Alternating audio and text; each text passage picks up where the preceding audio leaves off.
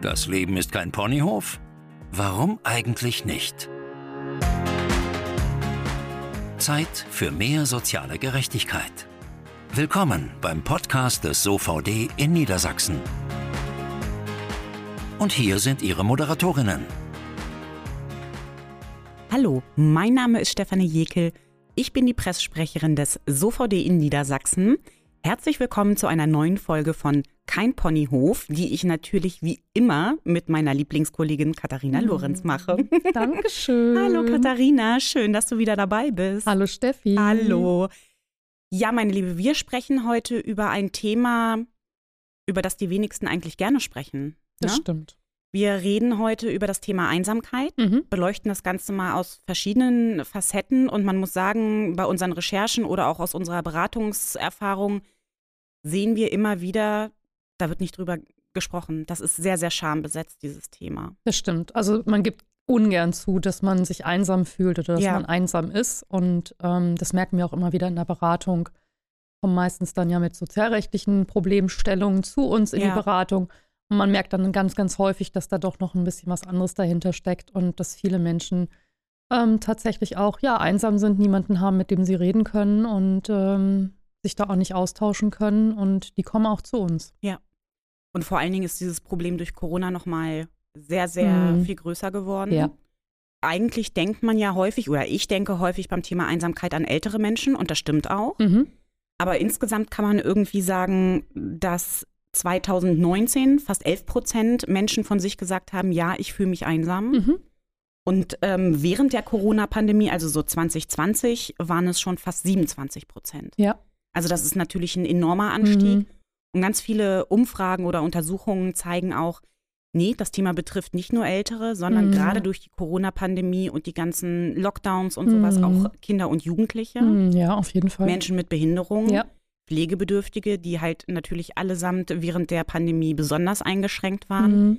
Jetzt kommt die Problematik ähm, der Inflation, also der mhm. Preissteigerungen dazu. Ja. Weil, das muss man auch mal sagen, Einsamkeit ist ein vielschichtiges Thema. Mhm. Das merken wir ja auch bei uns in der Beratung. Mhm. Häufig hat es aber tatsächlich was auch mit dem Thema Geld zu tun. Klar, wer wenig finanzielle Ressourcen hat, ja. äh, fühlt sich häufig auch tatsächlich einsamer als der Rest der Bevölkerung. Ja. Das merken wir gerade bei uns in der Beratung und das mhm. zeigst du auch gleich nochmal in den mhm. Beratungsfällen, die du heute mitgebracht hast. Wir finden aber das Thema Einsamkeit so wichtig, dass wir als SOVD da eine Kampagne draus gemacht haben. Genau. Ne? Gemeinsam gegen Einsam. Mhm. Die Infos und die Internetadresse verlinken wir mhm. nochmal in den Show Notes. Aber für uns als Sozialverband Deutschland ist natürlich klar, da muss was getan werden. Also das wird mhm. langsam wirklich tatsächlich zu einem gesellschaftlich massiven Problem. Ja. Ne, ähm, Einsamkeit hat irgendwann auch finanzielle Auswirkungen, auch für den Staat, das muss man auch einfach mal so klar sagen, weil ja, äh, wer einsam ist, wird schneller krank genau. und so genau. weiter, ne, hat mit Depressionen zu kämpfen. Genau. Und all das äh, oder all dem gilt es natürlich mhm. entgegenzuwirken. Ja. Und ähm, da kann jeder Einzelne was äh, dagegen tun. Mhm. Da können wir auch als OVD was dagegen mhm. tun, unter anderem mit unserer Kampagne. Genau. Aber vor allen Dingen auch die Politik kann ganz, ganz viel tun. Muss Und, auch ganz, ganz muss, viel Muss auch ganz, ganz ja, viel ja. tun. Mhm. Aber heute sprechen wir unter anderem mit einem Gast. Sehr ja. spannend. Ich freue mich schon mhm. sehr. Ähm, da kommen wir dann aber natürlich nach, nachher dann zu die erzählt uns so ein bisschen was von, von ihrem Projekt. Aber wie gesagt, wir haben ja auch in der Beratung mit dem Thema Einsamkeit zu tun. Das äußert sich meistens durch verschiedene Problematiken, mhm. Führt aber tatsächlich immer wieder dazu, dass die Menschen von sich aus sagen, ich bin tatsächlich irgendwie einsam. Und zwar meistens, weil ich finanzielle Probleme habe oder weil ich andere Probleme habe, genau. die dafür sorgen, dass ich nicht so an der Gesellschaft teilnehmen kann oder mhm. am gesellschaftlichen Leben teilnehmen mhm. kann, wie andere das können. Ja.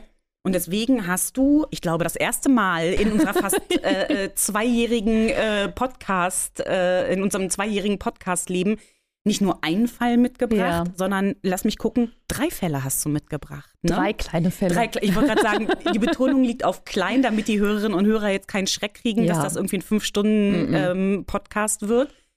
Sondern es sind tatsächlich kleine Fälle, die aber alle sehr gut zeigen, erstens, was haben mhm. diese Problematiken mit dem Thema Einsamkeit zu mhm. tun. Mhm. Und vor allen Dingen aber natürlich auch, wo können wir als OVD vielleicht tatsächlich ein bisschen, ein bisschen helfen. Mhm, genau. Dann leg doch mal los, bevor wir noch weiter rum, rumreden. Ähm, ich weiß, beim ersten Fall geht es um Frau Becker und die ist 68 Jahre alt und ist zu uns in die Beratung gekommen. Genau, also ich hatte das ja eingangs schon mal erwähnt. Äh, häufig ist es ja tatsächlich so, dass die, dass die Menschen, die zu uns kommen, ja erstmal ein sozialrechtliches Problem haben mhm. und das geklärt haben möchten, vielleicht auch nochmal Widerspruch einlegen wollen gegen ablehnenden Bescheid und dann meistens im Laufe des Gesprächs sich dann halt auch weitere Problemfelder halt ergeben und dann auch häufig das, ähm, das Problem Einsamkeit dann doch irgendwie auch auf ja. irgendeine Art und Weise halt zumindest ja. fällt. Und das war bei Frau Becker eigentlich auch so. Ähm, bei Frau Becker war es so, ähm, sie pflegt seit einigen Jahren ihren Mann. Mhm. Der ist also pflegebedürftig.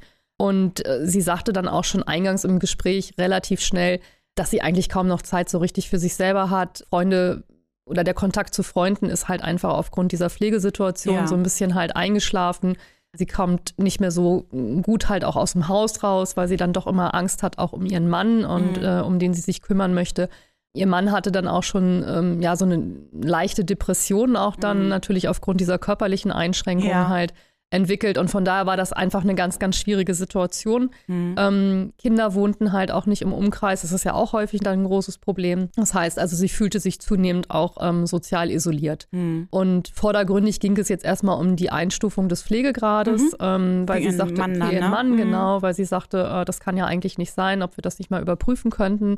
Sie hat das Gefühl, ähm, dass das passt wohl nicht. Der war nämlich nur in Pflegegrad 1 eingestuft. Okay, und sie hatte das Gefühl, das hat sich verschlechtert. Das hatte sich verschlechtert, genau. Und hinzu kam ja auch, oder das muss man halt wissen, bei Pflegegrad 1 äh, gibt es erstmal keine Leistung in dem Sinne, dass man Pflegegeld bekommt. Also man hat keinen Anspruch so. auf Pflegegeld sondern nur auf den sogenannten Entlastungsbetrag. Mhm. Pflegegeld wird erst ab Pflegegrad 2 gezahlt. Ach so, ähm, das heißt gar nicht. Mh, ja. Genau, dadurch war das natürlich auch für sie ähm, auch eine finanzielle Einschränkung. Ja. Und deswegen haben wir uns das einfach mal angeguckt, den, ähm, die Einstufung, haben relativ schnell dann auch festgestellt, dass die Einstufung tatsächlich zu gering war. Ja und haben dann äh, einen Antrag gestellt. Das ging dann auch ganz gut eigentlich so durch. Ähm, mhm. Haben dann Pflegegrad 2 für den Ehemann erreicht. Sehr gut. Sehr ja. gut, genau. Also diesmal auch ohne Widerspruch und ja, das ging durch. Das ging, okay. das ging wirklich unproblematisch durch. Das war auch, wie gesagt, vordergründig gar nicht das größte Problem. Mhm. Und dadurch hat sie dann äh, einen Anspruch gehabt auf Pflegegeld und das half dann zumindest auch schon mal finanziell so ein bisschen halt dann tatsächlich auch weiter.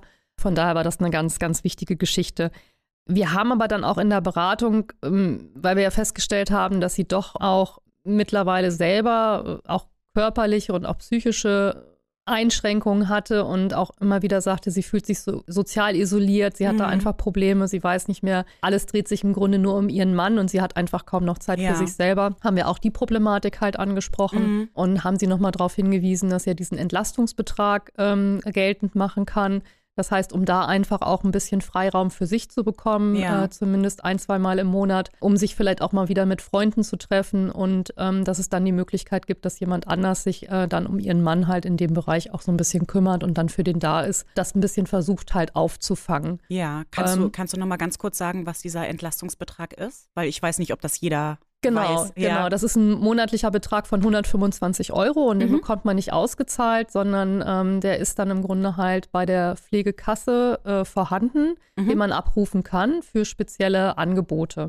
Okay. Und die kann man sich dadurch im Grunde halt ein, einkaufen, ja. sage ich jetzt okay. mal so. Und das sind eher so alltagsunterstützende äh, Leistungen, mhm. also wie zum Beispiel halt, dass jemand kommt und dann dem Mann zum Beispiel vorliest oder ja. ähm, ihn dann halt zu irgendeinem ähm, Treffen mitnimmt oder so, ja. damit einfach die äh, pflegenden Angehörigen ein bisschen Entlastung auch verspüren. Ah, Darum geht es eigentlich. Verstehe. Also weil in der Zeit kann sie dann vielleicht tatsächlich mal was für sich machen oder genau. sich mal mit einer Freundin auf einen Kaffee treffen oder so. Ne? Genau, und ja. das war für sie schon ganz hilfreich. Da hatte sie dann zumindest zweimal im Monat die Möglichkeit, halt auch für sich einfach so einen Freiraum zu kriegen. Mhm.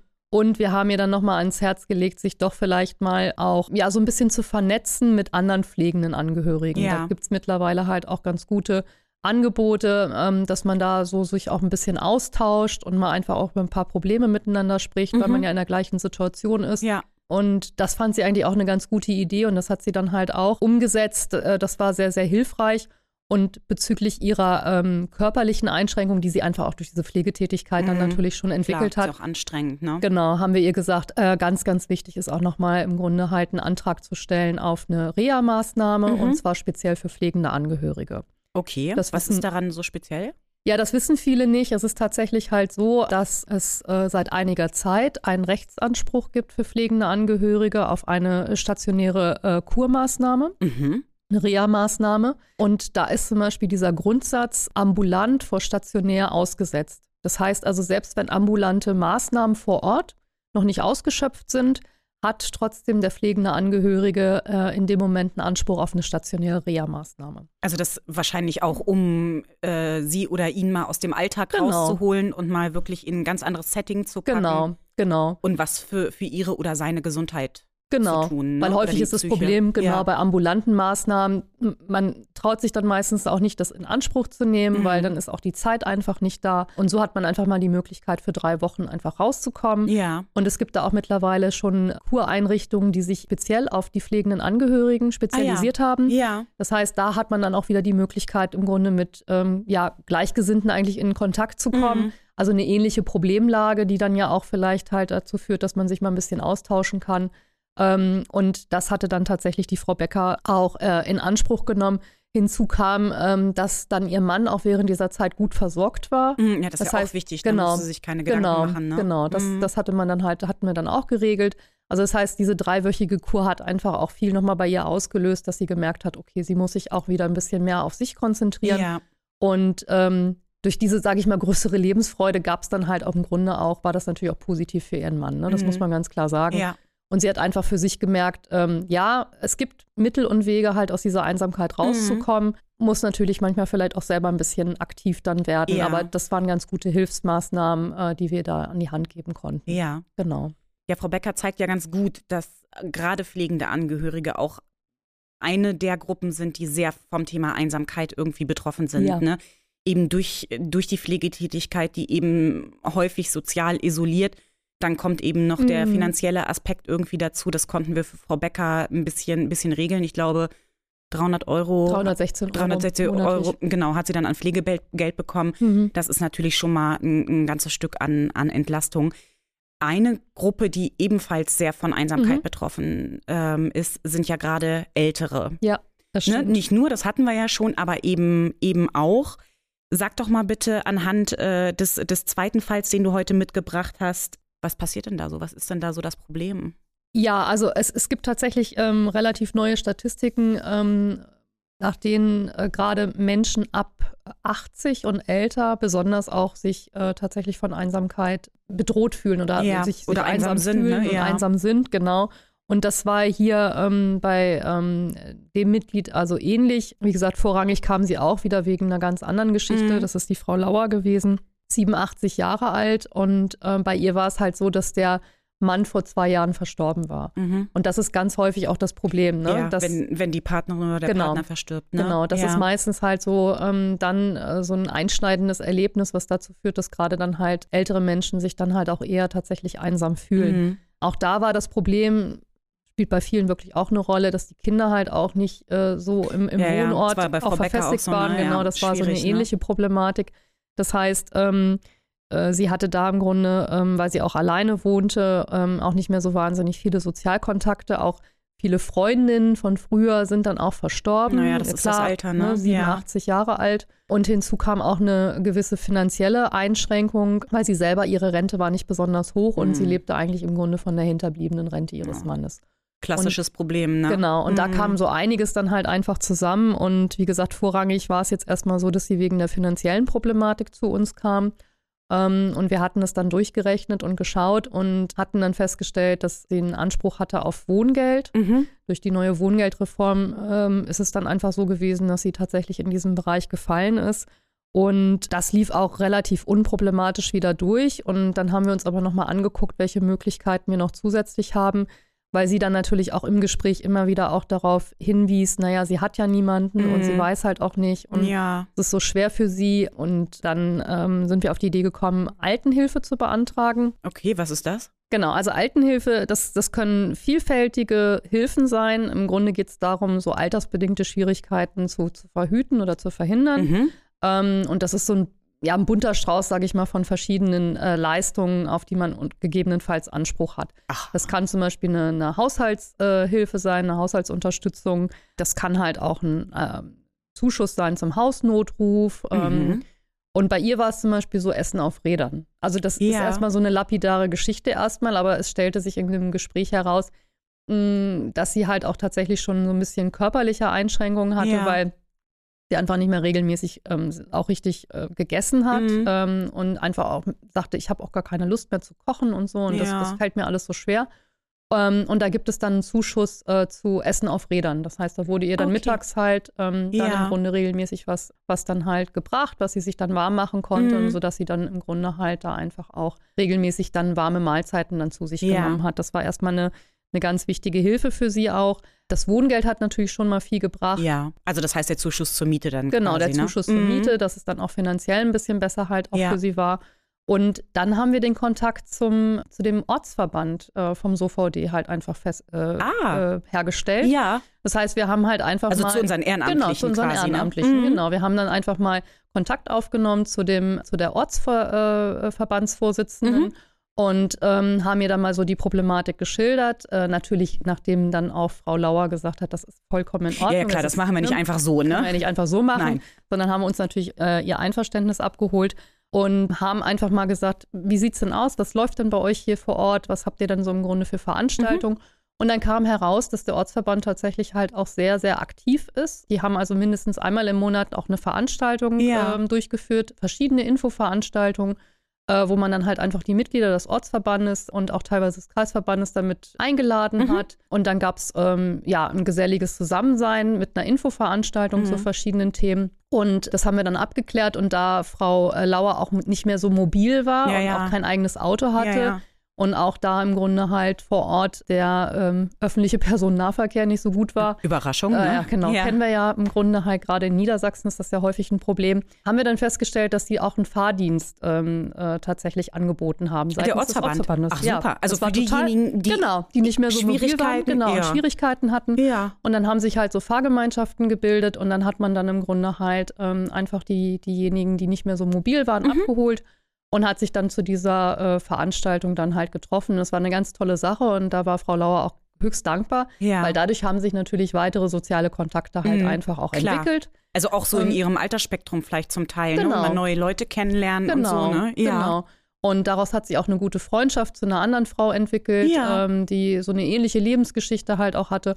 Und da haben wir einfach gemerkt, wie wichtig einfach auch natürlich äh, dieses ehrenamtliche ja. Engagement des Sozialverbandes ist.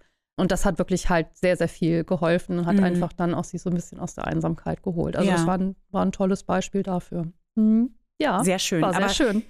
Ja, aber es gibt halt viele, gerade ältere, ältere Frauen, muss man tatsächlich mhm. sagen, die dann eine zu geringe Rente haben und ja. dann diese, die sagen, naja, meine, meine Kinder wohnen halt zu weit weg. Ich kann mir nicht mehr die Fahrt dahin mhm. leisten, wenn sie es körperlich überhaupt noch schaffen. Genau. Oder ich kann nicht mal mit meinen Enkelkindern in den Zoo gehen, weil das nicht reicht. Und auch wenn das Wohngeld jetzt keine Millionen auf das Konto genau. transferiert, ist es natürlich trotzdem schon mal irgendwie eine Entlastung. Und wenn man dann eben noch so das ein mhm. oder andere Angebot dazu packen kann, ist das natürlich genau. sehr, sehr schön, um ja. da irgendwie auch für, für die Betroffene da irgendwie ein bisschen, ein bisschen was tun zu können. Genau, ne? das war mhm. eine ganz hilfreiche Geschichte. Mhm. Ja. Wir hatten ja vorhin schon kurz drüber gesprochen, dass gerade Corona Kinder und Jugendliche mhm. auch einsam gemacht hat. Ja. Das hat viel mit den Lockdowns zu tun, die konnten ihre mhm. Freunde nicht mehr treffen. Es gab viel Online-Unterricht. Insgesamt wurde, wurde viel digital abgewickelt. Da ist natürlich dann auch, ne? Ja. Gab es wenig persönliche Kontakte. Und wenn man dann quasi als jugendlicher Mensch noch eine mhm. Behinderung hat, besonders schwierig. Dann ja. ist es besonders mhm. schwierig. Ja. Und auch da hast du irgendwie einen Fall mitgebracht. Ne? Da geht es, glaube ich, um Tom, wenn ich mich ähm, nicht irre. Genau. Was war denn sein Problem? Oder, also, weil, ne, wenn ich, wenn ich äh, das richtig in Erinnerung habe, ist er so 17 oder 18, nee, 18 hat so, glaube ich, mhm. gesagt, ne? Da würde ich jetzt erstmal so per se denken, ja, er hat eine Behinderung, mhm. aber 18 ist quasi kein Alter, wo ein Mensch einsam sein dürfte. Mhm. Vielleicht würde das Tom auch nicht so formulieren, aber mhm. es gab mhm. trotzdem entsprechende Schwierigkeiten. Womit kam er denn mhm. zu uns? Also bei, bei Tom ging es erstmal vordergründig darum, dass ähm, er hatte jetzt seinen Realschulabschluss erfolgreich in der Tasche. Das war jetzt natürlich halt auch aufgrund der Corona-Pandemie halt echt eine, eine schwere Geschichte ja. auch für ihn. In der Regelschule auch beschult worden, also mhm. von da war das okay. Aber äh, Entschuldige, hatte, was hat er denn überhaupt für eine Behinderung? Ähm, querschnittsgelähmt und saß also im Rollstuhl. Zum Rolli, okay. Mhm, genau, also mhm. körperbehindert. Ja. Und ja, und das Problem war an der ganzen Sache natürlich einfach auch schon durch Corona. Ähm, das hat ihn natürlich schon noch mal mehr getroffen als äh, seine gleichaltrigen äh, mhm. Schulkameraden jetzt ohne Behinderung. Ja. Also das muss man ganz klar sagen. Er war noch viel, viel stärker dadurch eingeschränkt, mhm. hatte auch ähm, sich natürlich besonders schützen müssen, ja. hatte lange auch wirklich diesen Online-Unterricht. Und das hat natürlich einfach dazu geführt, dass der wirklich teilweise wochenlang nicht aus dem Haus okay. gekommen ist. Ja, und das war halt wirklich ganz dramatisch.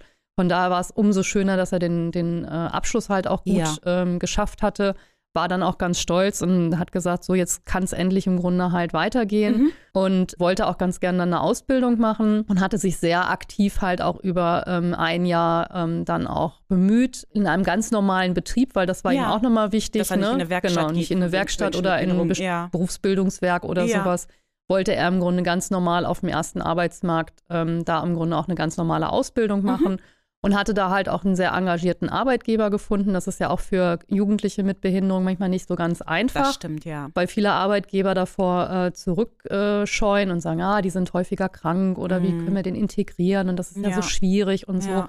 Und er hat das aber ganz souverän und super halt hinbekommen mhm. und hatte dann diesen Ausbildungsplatz halt auch in der Tasche. Und das Problem war aber, er wohnte im ländlichen Raum, in Niedersachsen. In ne? Niedersachsen, oh, genau. Ja, ich, mhm. ich ahne schon, wo es hingeht, aber sag es trotzdem genau. nochmal, ja. Öffentlicher Personennahverkehr, ja. also ähnlich wie bei Frau Lauer, eine absolute Vollkatastrophe. Ähm, Wenn überhaupt vorhanden, ne? Mhm. Genau, gerade für ihn natürlich halt ähm, mit der Körperbehinderung, mit dem Rollstuhl.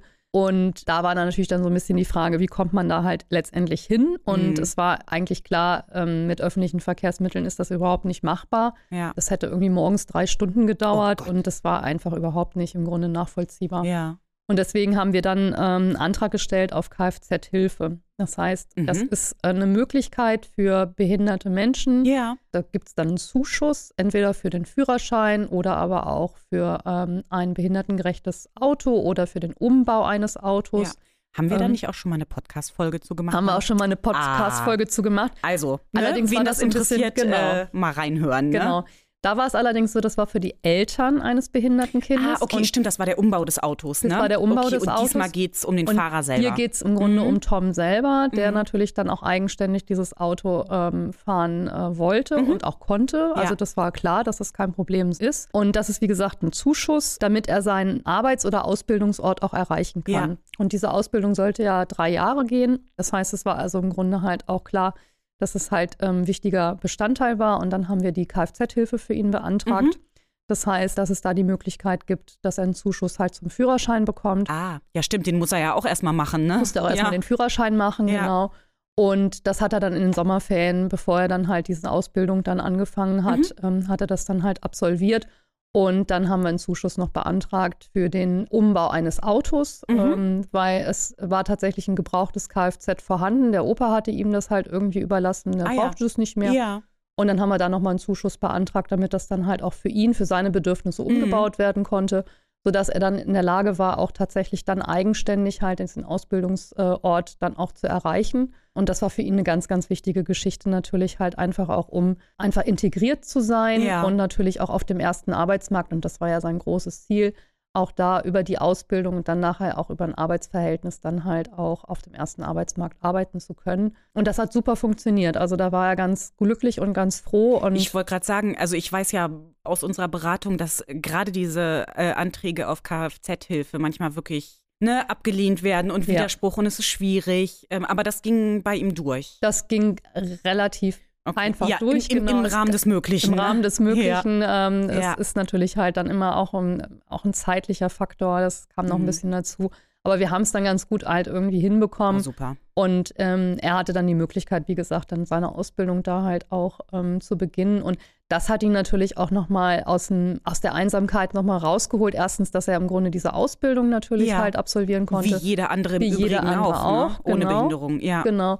Und durch dieses Auto und diese Mobilität natürlich nochmal zusätzlich halt aber auch für soziale Kontakte, also für sein Freizeitverhalten war das natürlich Freunde total besuchen, wichtig. Mal ins Kino fahren genau. oder so. Ne? Er war mhm. unabhängig, ne? es musste ihn keiner mehr fahren halt ja. irgendwie und das hat einfach dazu geführt, dass er ähm, auch da aufgrund dieser sozialen Teilhabe einfach rausgekommen mhm. ist und äh, seine ja, ich sag mal so, seine einsamen Gefühle halt auch einfach überwinden ja. konnte. Und von daher war das wirklich eine Win-Win-Situation und er ist regelrecht da auch aufgeblüht und ähm, war dann auch ganz glücklich, dass das alles so gut geklappt hat. Das genau. Ach, mhm. sehr schön. Ja, das ist ja auch gerade für Jugendliche wirklich ja. mit Geld quasi nicht, nicht zu bezahlen. Genau. Sowas, ne? Und da sieht man manchmal halt dann auch wirklich halt, wie wichtig tatsächlich auch eine finanzielle Unterstützung natürlich genau. ist, um ja. bestimmte Sachen halt einfach auch ja zu ermöglichen. Mhm. Aber dazu auch natürlich grundsätzlich müssen die Menschen natürlich dann auch aktiv werden und diese Hilfsangebote klar. annehmen. Ne? Na klar. Das ist ganz, ganz wichtig. Das, das, das stimmt, aber ähm, und Geld ist auch nicht das Einzige, was so ja. die Problematik Einsamkeit lösen kann, aber es ist halt tatsächlich ein, ein nicht ganz unwichtiger ähm, mhm. Baustein. Ja, meine Liebe, ich danke dir, dass du uns diese drei kleineren Fälle heute mal mitgebracht genau. hast, um auch mal zu zeigen, wie vielschichtig so das mhm. Thema Einsamkeit sein kann und was da manchmal tatsächlich auch so hintersteckt, obwohl man vordergründig bei der Problematik gar nicht irgendwie an Einsamkeit denken würde. Dann würde ich sagen, kommen wir mal zu der heutigen Zahl der aktuellen Folge. Zahl des Schreckens oder der Hoffnung. Das ist unsere Zahl zum heutigen Thema. So, das ist die 60, Katharina. ja, ja. Prozent, ja, ja. Äh, ja. Woher weißt du das? Na, bei 60, ja. Weil, genau, das ist 60 Euro oder so wäre ein bisschen, ein bisschen schwierig. Ja, es ist tatsächlich, es sind tatsächlich ähm, Prozent. Und zwar hat eine Studie ergeben, dass sich 60 Prozent der Betroffenen oder der von Einsamkeit Betroffenen mhm. schämen, über das Thema zu sprechen. Ja. Und das finde ich ist schon mhm. echt sehr, sehr viel. Mhm. Wobei ich auch nicht weiß, ob die anderen 40 Prozent da wirklich mit hausieren gehen. Ich mhm. glaube nein.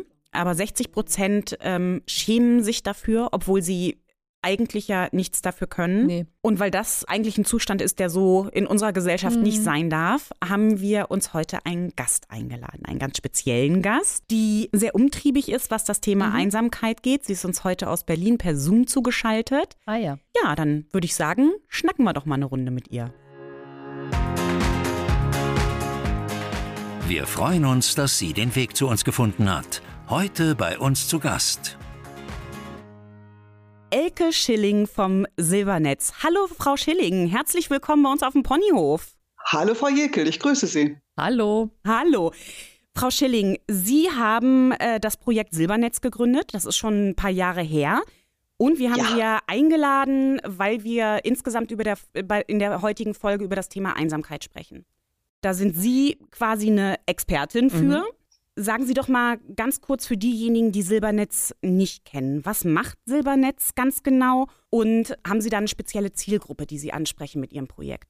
Vielleicht fange ich mit der Zielgruppe an. Das sind Menschen 60 plus. Mhm die meistens mehr oder weniger alleine in ihren vier Wänden oder irgendwo anders sitzen und das Bedürfnis haben, einfach mal zu reden, weil das ist unser Slogan, einfach mal reden. Okay. Silbernetz ist eine drei, ein dreistufiges Gesprächsangebot per Telefon. Mhm. Das heißt, wir haben von täglich von 8 bis 22 Uhr unsere Hotline geschaltet mhm. unter der 0800 470 80 90, wo man uns einfach anrufen kann, wenn man zur Zielgruppe gehört, mhm. zum einfach mal reden. Ja. Die zweite Stufe sind unsere Silbernetzfreunde und Freundinnen. Das sind Ehrenamtliche, die einmal in der Woche durch uns vermittelt ihren älteren Menschen anrufen für ein persönliches Gespräch, ah. sodass über Lau den Lauf der Monate und Jahre Vertrauen am Telefon entstehen kann und mhm. man sich eigentlich alles erzählen kann, was man erzählen möchte. Ja. Mhm. Anonym auch das, weil wir sind sehr daran interessiert, diese verletzliche Zielgruppe der Älteren zu schützen, aber auch unsere Ehrenamtlichen. Mhm. Deswegen Anonymität weil Anonymität auch ein größeres Vertrauen im Gespräch zulässt. Man kann einfach, wenn man weiß, ich kann aussteigen und niemand weiß, wer ich bin, kann man mm, sehr ja, viel, stimmt. sehr viel näher im Gespräch sein, als das normalerweise im Täter-Tät im Gegenüber möglich ist. Und die dritte Schiene unseres Silbernetzes, das ist die Silberinfo vor dem Hintergrund, dass viele alte Menschen eigentlich gar nicht wissen oder oft gar nicht wissen, was es in ihrem Wohnumfeld an, an Möglichkeiten und Angeboten gibt, wieder rauszukommen, wenn sie einmal in diese Falle Einsamkeit reingeschlittert sind. Mhm. Deshalb also Silbertelefon, Hotline, Silbernetz Freundschaft, einmal in der Woche ein Anruf und Silberinfo, Information über die Angebote im Umfeld. Super. Also nur noch mal kurz zur Info. Wir werden auch Ihre Internetseite, wo ja auch Ihre ganzen Angebote noch mal aufgeführt sind, bei uns in den Shownotes natürlich äh, verlinken. Da kann jeder dann in Ruhe noch mal gucken. Was mich jetzt noch mal interessieren würde, Sie sitzen ja persönlich in Berlin, wenn ich mich nicht irre, ne? Ja. ähm, gerade so diese ähm, persönlichen, also diese Freundschaftsanrufe, nenne ich sie jetzt mal, und die direkte Vermittlung ins Wohnumfeld. Ist das irgendwie ähm, räumlich bei Ihnen gebunden oder bieten Sie das deutschlandweit an?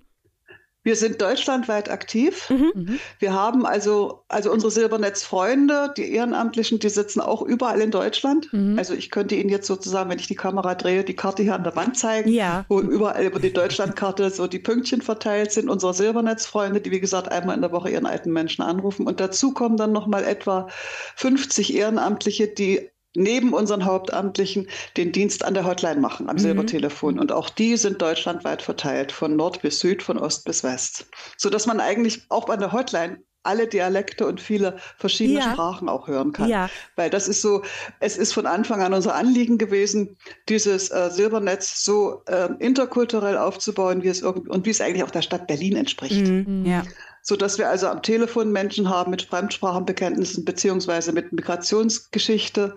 Und ich bin immer wieder beglückt, wenn ich so mitkriege, dass am Telefon plötzlich geswitcht wird. Ja. Weil da haben sich zwei gefunden. Ja. Zufällig. Es ist ja anonym, ja. man kann nichts ja. bestellen, aber anonym ist es immer mal wieder möglich. Und das äh, ja, bezaubert mich. kann ich mir vorstellen. Sehr schön. Ja. Ähm, Frau Schilling, Sie haben ja Silbernetz ähm, gegründet. Also Sie sind ja die Gründerin. Ähm, Wie sind Sie dann eigentlich auf die Idee gekommen? Gibt es da eine Geschichte? Also da gibt es da gibt's ganz viele Geschichten, da können wir jetzt die nächsten zwei Stunden mitführen, okay. wenn Sie das möchten. ähm, vielleicht ganz kurz, ich bin also von 2011 an hier in Berlin Mitte Seniorenvertreterin gewesen, mhm. weil ich selber in das Alter gekommen war, wo ich es für zweckmäßig befand, mich mit dem Thema Alter auseinanderzusetzen. Okay. Und da ist mir natürlich dann auch das Thema der unauffindbaren alten Menschen begegnet. Äh, als Sozialverband wissen Sie das, mhm. viele unserer Klienten erreichen wir gar nicht. Ja. Und so die, Grund, die Begründung, die ich immer von Wohlfahrtsverbänden hörte, war, die wollen nicht mehr. Und das schien mir einfach zu einfach. Mhm. Genau. Und dann habe ich gesucht nach Möglichkeiten und Lösungen und bin auf die Silverline Helpline in London gestoßen, die 2012 mit einem Piloten in Manchester gestartet war und 2014 im Frühjahr, als ich dorthin gefahren bin, um mir das anzuschauen, schon englandweit aktiv war oh. und schon damals um die 100.000 Anrufe hatte. Also wow. faszinierend und ja. ich fand es großartig, was die machten und absolut nachahmenswert. Und da ich selber aus meiner Geschichte heraus auch Telefonseelsorgerin war, mhm. ist mir diese, diese Nähe, die man an diesem anonymen Gerät erzielen kann, schien mir dann auch wirklich sehr plausibel eben für die ins Loch Einsamkeit gefallenen alten Menschen. Ja. Deswegen bin ich dann 2014 von London zurückgekommen, habe mir ja, eine Gruppe Leute zusammengesucht, die von dem Thema ähnlich angetörnt waren wie ich und wir haben angefangen, das Ding aufzubauen. Klingt so, so, einfach, ne? ja. Ein, einfach so. Nee, einfach nee, machen, nee, ne? es war, es war, es war, also die, die, die, die Esther Ranson, die das in London gemacht hat, die hat 18 Monate gebraucht von der Idee bis oh, zur Umsetzung. Ja. Bei uns waren es fast vier Jahre. Oh. Ja. Aber die Briten, die haben ja jetzt auch ein hm. Ministerium für Einsamkeit gegründet. Die sind, ich habe das Gefühl, die sind, was das Thema Einsamkeit angeht, ein bisschen schneller als wir und da ist das Thema auch ein bisschen präsenter in der Gesellschaft. Oder? Genau, also ein bisschen ist ein Euphemismus, die sind uns weit voraus. Sehr viel. Ja. ja, okay. Wie viele Anrufe haben Sie denn so bei, bei der Hotline? Na, wir sind jetzt bei täglich zwischen 200 und 220 verschiedenen Anrufern und manche von denen rufen öfter an, ja. sodass wir dann so auf 300 Telefonkontakte pro Tag etwa kommen. Wahnsinn, das ist aber auch schon echt viel, weil ähm, haben Sie eine zeitliche Begrenzung? Also ich frage jetzt einfach mal so doof, weil ich mich mit so Hotline ja, von arbeiten. 8 bis 22 Uhr. Nee, nee, ich meine jetzt zu den Briten, die also, dort ein anderes Modell bauen konnten. Die konnten wirklich von Anfang an bei einer existierenden 24-7 Hotline mit einsteigen. Okay. Mussten wir unser Callcenter selbst aufbauen und haben mhm. dafür auch ein besonderes Beschäftigungsmodell gefunden, sodass wir aber eben nur von 8 bis 22 Uhr am Draht sein können, okay. weil wir sind ein Sozialunternehmen, ein Integrationsunternehmen. Wir beschäftigen sehr viele Schwerbehinderte mhm. und Menschen mit einer entsprechenden Geschichte, sodass für die Nachtschicht nicht denkbar ist. Ja, und ich, ich meinte eigentlich eher so, ähm, haben Sie ein, ein Zeitlimit für ein Gespräch? Ja. Ja, Okay, weil das, das frage ich gerade, weil also manchmal gibt es ja so ein Redebedürfnis und dann dauert mhm. das und dauert das und dann ist ja nicht, kann man nicht viele das, Gespräche abarbeiten. Genau. Ne? Das, das haben wir so ganz am Anfang, als wir vor etwa fünf Jahren gestartet sind, haben wir das sehr schnell festgestellt, dass es Menschen gibt, die kennen kein Maß und keine Grenze. Ja. Und deswegen, und, und damals gab es, also ich bin ja Statistikerin, ich muss also auch immer Zahlen ermitteln und nach zwei Monaten war mir klar, dass ungefähr 10 Prozent unserer Anrufer 50 Prozent unserer Redezeit beanspruchen. Okay. Damals waren es ja noch verhältnismäßig weniger. Ja. Und schon damals haben wir gesagt, wir müssen hier eine Grenze setzen, weil die, die neu hinzukommen, die schaffen es nicht, weil die Lücken zu klein sind. Mhm. Und deswegen haben wir damals äh, die Redezeit begrenzt auf 20 Minuten. Okay. Mhm. Und das ziehen wir auch ziemlich strikt durch. Ähm, die meisten unserer Anrufer, die öfter anrufen, kennen die Regel und die sagen von sich aus schon, gucken Sie bitte auf die Uhr, ich schaffe das nicht. Ja, okay. okay. Ja, aber, aber es ist akzeptabel, ne? weil ja. wir können immer mhm. sagen, wir müssen für heute schließen, weil Sie können ja morgen wieder. Genau. Und das wird auch in Anspruch genommen, dass sie, äh, dass, dass viele mehrmals anrufen. Ja, mhm. ja. Also dieses mehrmals am Tag ist ein bisschen kritisch. Da sind wir sehr vorsichtig geworden, ja. weil dann versuchen sie halt mehrmals am Tag 20 Minuten abzugreifen. Okay. Ja. Das müssen wir, das müssen wir wirklich durch ein striktes Monitoring unterbinden. Mhm. Okay. Jetzt haben Sie. Aber mhm. dieses jeden Tag, also wir haben Anrufer, die wirklich morgens sozusagen mit ihrer Schrippe auf dem Teller bei uns anrufen und sagen, ich brauche jetzt drei nette Worte, um in diesen Tag zu kommen. Ja. Und das ist ja auch so charakteristisch für mhm. Menschen, die immer alleine sind. Mhm. Ja, dieses Heute ist wieder so ein Tag, wo nichts passiert, aber wenigstens das. Ja. ja. Weil das wäre meine nächste Frage gewesen. Ja. Also das, das Thema Einsamkeit ist ja wirklich sehr umfassend. Jetzt widmen Sie sich den, den älteren Menschen, aber es betrifft ja auch zunehmend gerade durch Corona auch nochmal jüngere, jugendliche, Menschen mit Behinderung. Aber wenn Sie sich jetzt so Ihre Zielgruppe angucken, mit was für Problemen rufen die genau an? Fehlt denen einfach, ich sag's jetzt mal, nur jemand zum Reden in Anführungszeichen? Worüber sprechen die so? Mit was für Anliegen kommen die zu Ihnen? Also was uns allen klar geworden ist in diesen fast fünf Jahren, ist, ähm, das ist diese ungeheure Vielfalt alter Menschen. Es ist einfach nichts unmöglich an diesem Telefon. Okay. Es gibt alle Themen, die man sich im Alltag vorstellen kann, die aber auch besondere Probleme darstellen. Mhm. Es ist alles da wie gesagt, dass dieses, dieses Frühstückstelefonat, um in den Tag zu kommen, oder dieses Abendtelefonat, um die Schlaftablette wirken zu lassen, oder aber eben dieses, meine Kinder reden nicht mit mehr mit mir und was kann ich nur tun, oder das volle Spektrum von, mhm. von Gesundheitsproblemen, von jemandem, der anruft. Also wissen Sie, ich habe Ihre, Ihre Nummer seit Wochen hier bei mir liegen und heute ist es dran, weil ich habe heute wirklich was, das muss ich mal mit jemandem bereden. Ja. So dieses Angebot einfach mal reden. Ähm, bedient ein urmenschliches Bedürfnis. Mhm. Und mancher ist nicht wirklich einsam, der uns anruft. Also wir hören auch mit unter dem Hintergrund, wenn uns eine, unsere, eine unserer Anruferinnen anruft, hören beim Hintergrund die, die, die Stimme des dementen Ehemannes, der okay. fragt, mit wem redest du denn da? Ja. Also es sind pflegende Angehörige, es sind Gepflegte, es sind Menschen, die völlig, völlig alleine leben, es sind Menschen in Altenheimen und ihre Themen sind die Themen, die sie gerade an dem Tag, wo sie haben, anrufen. Und die sind mhm. ungeheuer vielfältig. Ja. Es gibt so, so, so Häufigkeitspunkte, weil wir machen hier bei uns im Callcenter, wo ein Gutteil unserer Festangestellten arbeiten, da machen wir auch eine Inhaltsstatistik und dann zeigt es sich eben, also einfach mal reden ist der Spitzenreiter, mhm. um das Telefon zu, ich muss einfach mal, ja, wunderbar, dass ihr da seid. Ja. Es ist das Thema Ängste, es ist das Thema körperliche Beschwerden. Mhm. So, und dann kommt das ganze andere Spektrum hinten dran. Mhm. Dann sind Ihre ähm, Kolleginnen und Kollegen in der Hotline, nehme ich mal an, aber auch sehr, sehr speziell geschult, oder? Also jetzt nicht nur in der Gesprächsführung, was man wahrscheinlich in so einem Callcenter braucht, sondern auch im Umgang mit der Zielgruppe? Naja, wir sind keine Telefonseelsorge, wir machen keine mhm. Beratung. Okay, wir sind Gesprächspartner ja. auf Augenhöhe. Okay. Mhm. So, Natürlich ist es sehr sinnvoll, wenn ich, und das machen wir auch mit unseren Kollegen, dass wir eine Einführung machen, dass wir ein Monitoring machen, ein Mentoring machen, dass ja. wir regelmäßige Beratung machen, dass sie die Möglichkeit haben, eine Supervisorin anzurufen, wenn es wirklich schwierig mhm. war. Das alles stellen wir zur Verfügung. Das muss auch sein. Ja. Weil also vier bis sechs Stunden täglich sich das volle Spektrum anzuhören und da präsent zu sein, weil es ist ja eine Präsenzgeschichte. Ja. Es geht ja nur, wenn mein Anrufer auf der Gegenseite jemanden hat, der zuhört und angemessen angemessen reagiert. Mhm. So, das ist Training, was die ja. Kollegen haben. Ja. Genau. Ja. Also das unterstützen wir nach besten Kräften und versuchen auch aufzufangen, wenn es schwierig wird. Ja. Meistens ist es eher, oder oftmals ist es schwierig deshalb, weil eben manche Menschen sind wirklich schrecklich. und es ist ihr gutes Recht. Ja ja. grantig ja. zu sein, böse ja. zu sein, vorwurfsvoll zu sein, einfach mal die, die, die Sau rauszulassen. Okay. Es ist nur schwierig, wenn man drei dieser Gespräche hintereinander hat, dann muss man erstmal Kaffee trinken gehen. Ja, ja ich glaube, Katharina, das kennst du ja, glaube ich, auch aus der Beratung. Beratung. Ne? Das mhm. ist natürlich, wir haben natürlich auch Fälle bei uns. Ähm, mhm wo unseren Mitgliedern übel mitgespielt wird. Ja. Und dass die nicht den ganzen Tag fröhlich durch die Gegend laufen, ist ja klar. Aber natürlich entlädt sich das dann auch manchmal Klar. in so einem Gespräch. Ne? Natürlich, der Frust ja. wird dann einfach mal breit getreten und äh, der Berater oder bei Ihnen dann im Grunde halt äh, ähm, die Ehrenamtlichen bekommen es dann halt ab. Und ähm, das ist nachvollziehbar in ja. dem Moment, weil wir natürlich halt dann einfach auch der Ansprechpartner, der, die Ansprechpartnerin sind in dem Moment. Aber es ist dann auch manchmal schwer, damit umzugehen, mhm. wenn das so gehäuft kommt. Also die, die länger am Telefon sind, die gehen dann gelassen damit um. Ja. Sie wissen, dass sie ja, nicht gemeint sind. Kommt mit der Zeit, genau, dass man das nicht persönlich nimmt. ja, genau.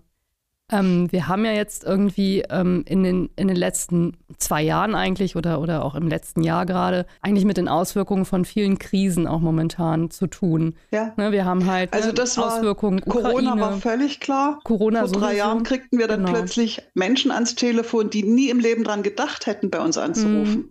Das waren die, die immer aktiv, immer unterwegs und gut vernetzt waren und denen plötzlich die Decke auf den Kopf ja. fiel. Ja.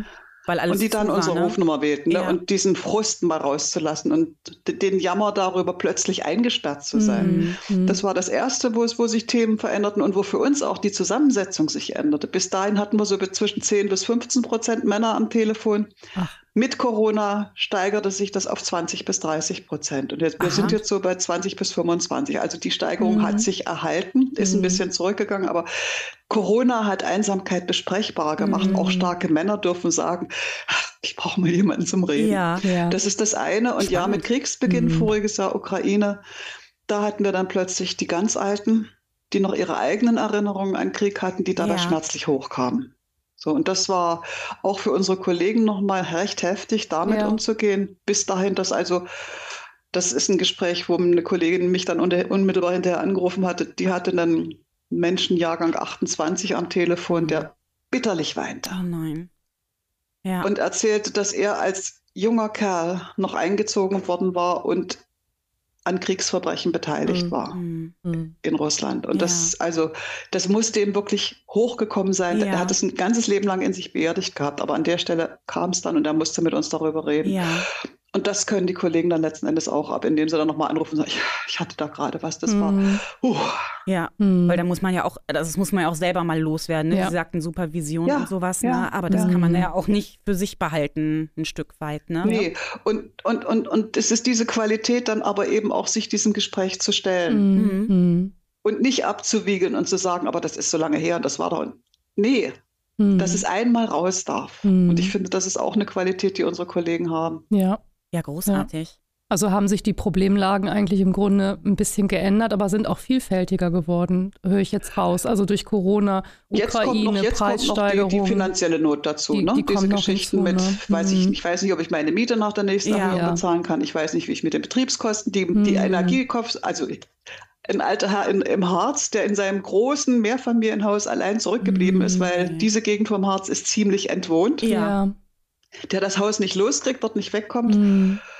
und nicht weiß, wie er sich den Hintern warm halten soll mm. in dieser riesigen Hülle. Mm. Also das, das ist dann schon heftig. Und dann kann man einfach nur sagen, versuchen Sie es hier, versuchen Sie es da und dann gucken, ja. was geht. Und ansonsten einfach nur dabei sein, ja. sich den Jammer anhören. Ja. ja. zuhören, aber Sie geben ja dann auch konkrete Hilfsangebote. Also dann schon auch darüber versuchen, hinaus versuchen die Inform Also mhm. ja, wenn uns jemand bereit ist, seinen Wohnort mitzuteilen, weil es ist ja anonym, genau. dann googeln wir rum, was es dort alles geben könnte. Mhm. Weil wir wissen in der Regel sehr viel besser, wonach man gucken muss um ein entsprechendes Angebot zu finden, was möglicherweise weiterhilft. Und wir geben Rufnummern und Adressen weiter. Ah, okay.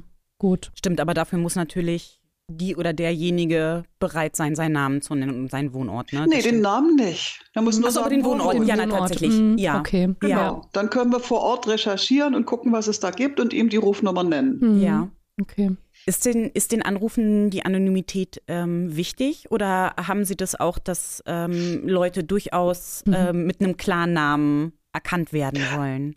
Also es gibt Menschen, die melden sich mit Klarnamen, die ja. sind das mhm. einfach zivilisatorisch gewohnt, ja, aber ja. wir melden uns grundsätzlich mit unserem eigenen Pseudonym. Okay. Ah, okay. Mhm. Es geht mir auch beim, bei meinen Kollegen darum, diesen Schutz zu gewährleisten, mhm. dass sie nicht mhm. irgendwo angesprochen werden, ach, sie sind doch. Mhm. Ja. ja. So, und sie waren neulich am Telefon so hässlich zu mir, ja. Ja,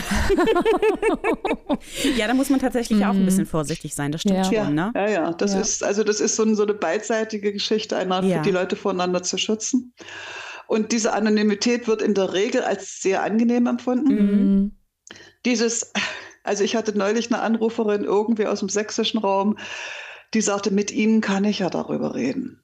Mitte mhm. 70, alleinstehend, Angst davor, Pflegefall zu werden. Ja. Und dann hat sie mit mir ganz klar Sterbehilfe erörtert. Mhm. Alles, was sie sich schon angeguckt hat, alles, was sie für sich in, in, in Erwägung zieht, was sie als nächste Schritte gedenkt, wenn es dann mhm. soweit ist. Ja. ja. Und da ist die Anonymität absolut schützend. Ja. Mhm. Ja.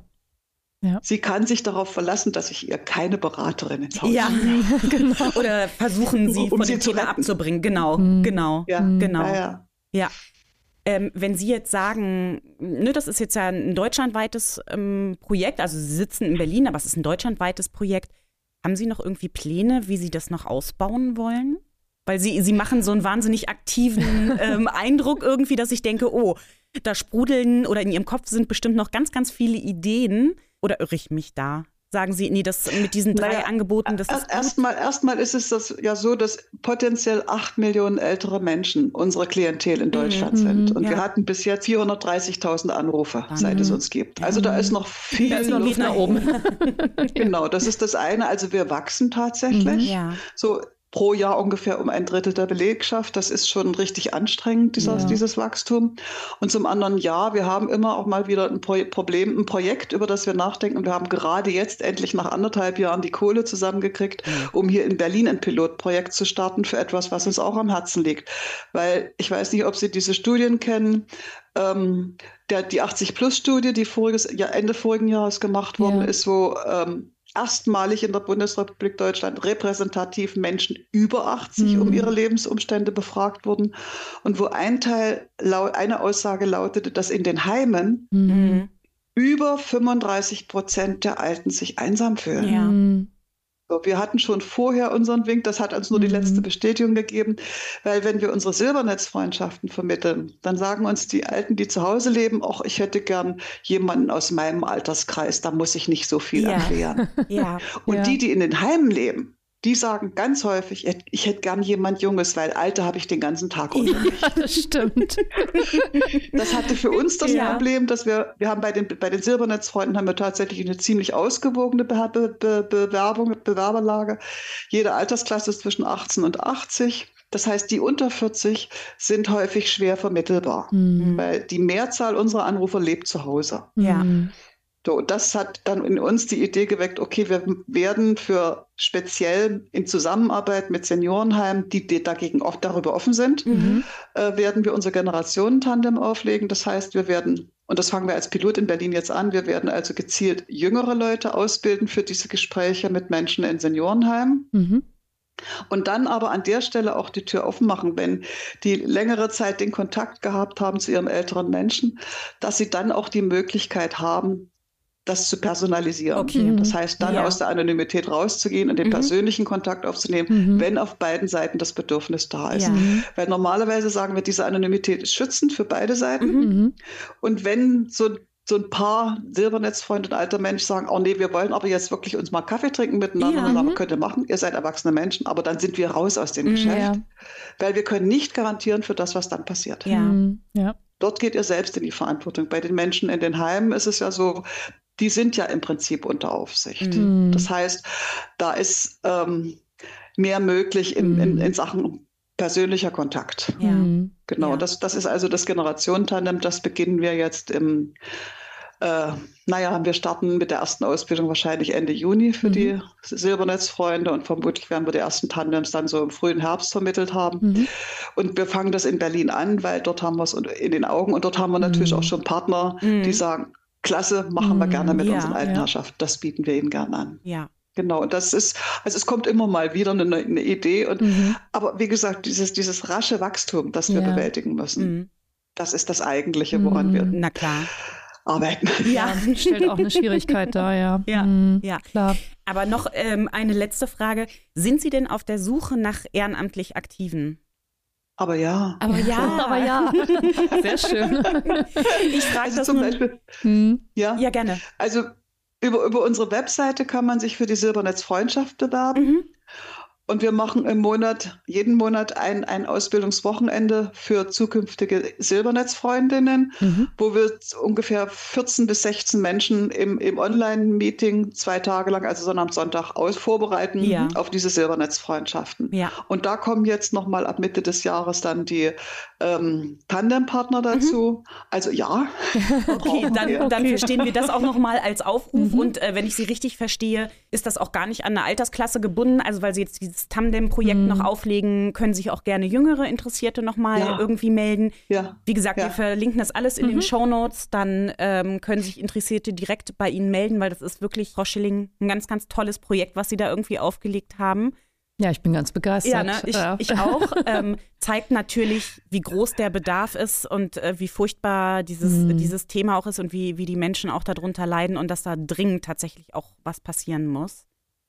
Und ja, wenn Sie ältere Herrschaften wissen, die aus verwandten Berufen kommen, also ja. Altenpflege, mhm. aus, aus mhm. therapeutischen mhm. Berufen, aus äh, kommunikatorischen Berufen, äh, für die, für die, für die äh, ehrenamtliche Mitarbeit an der Hotline nehmen mhm. wir tatsächlich in der Regel Rentner, Rentnerinnen, ja. okay. Mhm. okay. die Zeit, ne? in ihrer beruflichen mhm. Vorgeschichte schon die, die Fähigkeit für ein kompetentes Gespräch am ja. Telefon mitbringen, weil dort können wir keine Schulungen machen. Okay, ah, ja. okay. das ist Sondern dort haben wir tatsächlich nur die Möglichkeit der Supervision, des Austausches mit miteinander. Ja.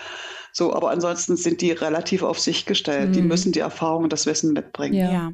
Aber ja. brauchen wir auch. Ja, ja. wie gesagt, wir okay. wachsen jedes Jahr um ein Drittel. sehr, sehr gut. Frau Schilling, vielen, vielen Dank, dass Sie heute bei uns äh, im Podcast waren. Ich habe sehr das gern. Gefühl, es wird nicht das letzte Mal gewesen sein, dass Nein. wir uns begegnen oder auch nochmal über das äh, Thema sprechen. ähm, das würde mich freuen, Frau Ja. ja. Und vielen, vielen Dank auch für Ihren Einsatz. Das ist äh, tatsächlich total super. Und ähm, ja, würde ich sagen, bis bald. Katharina, dir Gerne. auch danke für die, für die heutige Folge. Es war danke, mal wieder ein großer Spaß. Frau Schilling, weiterhin viel Erfolg bei Ihrem Projekt und äh, bis Dank. hoffentlich bald. Machen Sie es gut. Tschüss. Und Ihnen alles Gute. Tschüss. Danke. Tschüss. Das war er, der Podcast des SOVD Niedersachsen. Vielen Dank für Ihr Interesse. Wir freuen uns über Ihre Kommentare und Bewertungen. Oder schreiben Sie uns gerne eine E-Mail mit Ihren Wünschen und Anregungen. Wir werden uns weiter für mehr soziale Gerechtigkeit einsetzen. Seien Sie dabei.